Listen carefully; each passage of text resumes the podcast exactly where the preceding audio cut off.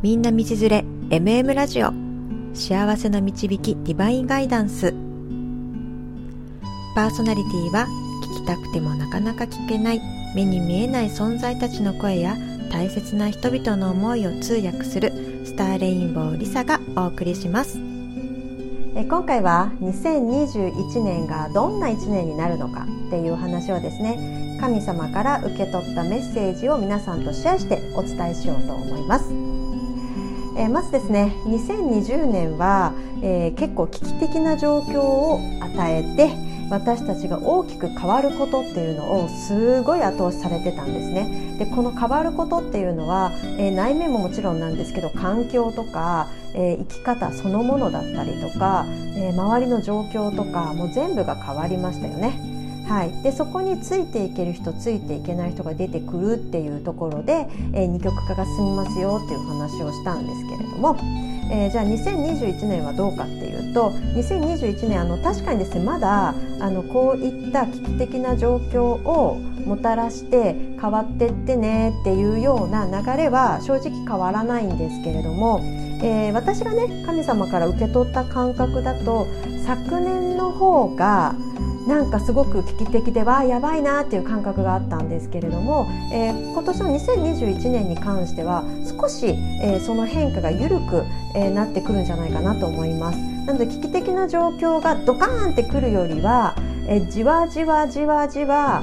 あのやってくる感じですね。うん、でただあのじゃあ全く危機的な状況が起きないかというとそういうわけではなさそうなので、えー、危機的な状況いわゆる社会的な社会のなんか変化とかその影響によって、えー、変わりなさいよっていうのは相変わらず続きます。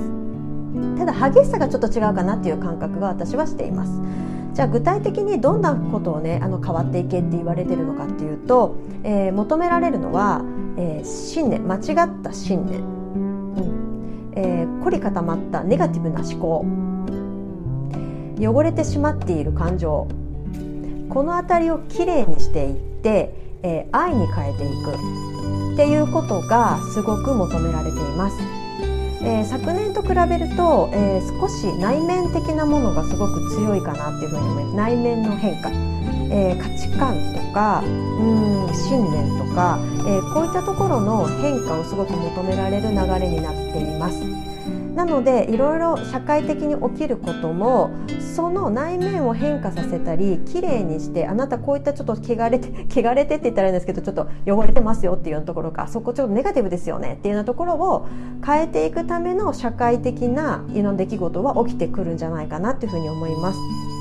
うんで、えーと、さらにですね浄化、えー、そこを変化して浄化していくだけじゃなくてやっぱり癒すってことも、えー、今年は含まれています、えー、昨年はですねあの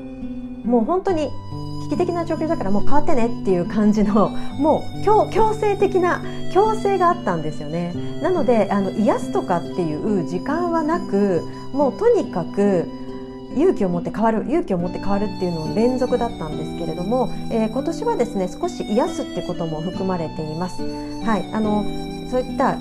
まあ、汚れてしまっている感情、まあ、ネガティブな感情ネガティブな思考、え、間違った信念を、えー、気づかせる出来事を起こしてでそれにやっぱり癒しを加えて、えー、もう少しこう緩やかにうん、包み込む感じで変化していく、えー、そういったことを望んでるんじゃないかなというふうに思いました。なので、えーと、やっぱ癒していったりこうネガティブなものをきれいにしていく、えー、これができるとですね本当残るものは何かって愛が残るんですよね。はい、でしかもですねこの愛はですね無条件の愛ってことを求められています。うん。ね、やっぱりあの風の時代に入ったことによってうん価値観が変わったんですよね。何かがあって感謝するとか何かがあって愛するとか見返りがあって愛するとかそういうことじゃなくってもうとにかくどんな状況でも愛を持って、えー、どんな人でも愛を持って接することができる自分であること。でどんな自分でも愛するってこと。それができるようになることをやっぱり求められています。なので無条件の愛を持てれるように変化させる。そのために、えー、あなたに持っている間違ったネガティブな思考とか、えー、すごく傷ついてしまってすごくネガティブに働いている感情とか、えー、間違った信念を、えー、より愛の方に持っていく出来事を起こしてそこをきれいにして癒してそれで無条件の愛をあなたが持てるようにっていう後押し、えー、そんな1年。そういうふうに後押しどんどんされる1年になってまいります。で特にですねこの出来事社会的な出来事としておそらく起きてくるだろうと思うのは人間関係です。あなたの人間関係の中にだんだん現れてきます。で昨年まではいたコロナとか、えー、大きな社会的な不況不況とか、えー、そういった大きなことだったんですけれども、えー、まあ、もちろんね一人間として人間関係でかいんですけれども、まあ、そういった人間関係で気づかせる人間関係で感情を癒すとか、えー、そういったようなあのことがいっぱい起きてくるんじゃないかなと思います。で人間関係がやっぱね一番人間にとって大きく成長するんですよね。気づきが得られて学びが得られる人間関係はいなのであのやっぱこの人間関係を